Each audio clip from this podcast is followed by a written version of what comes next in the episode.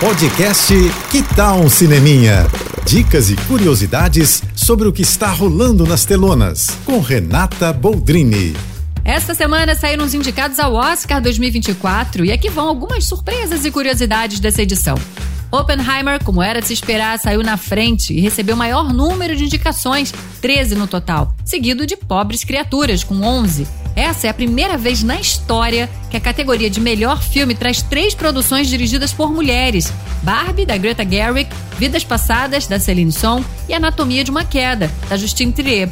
Mas apenas uma delas concorre como melhor direção, Justine Trier por Anatomia de uma Queda, que chega hoje aos cinemas.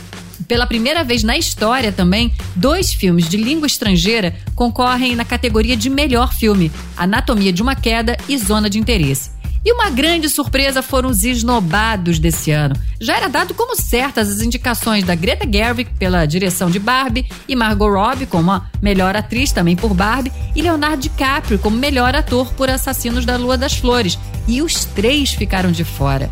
Bom, a cerimônia do Oscar vai acontecer no dia 10 de março. Vamos ver, né, quem é que vai sair vencedor esse ano. Oppenheimer tem tudo para ter uma noite incrível. É isso. E se quiser mais dicas ou falar comigo, me segue no Instagram, Renata Boldrini. Tô indo, mas eu volto. Sou Renata Boldrini, com as notícias do cinema. Você ouviu o podcast Que Tal um Cineminha?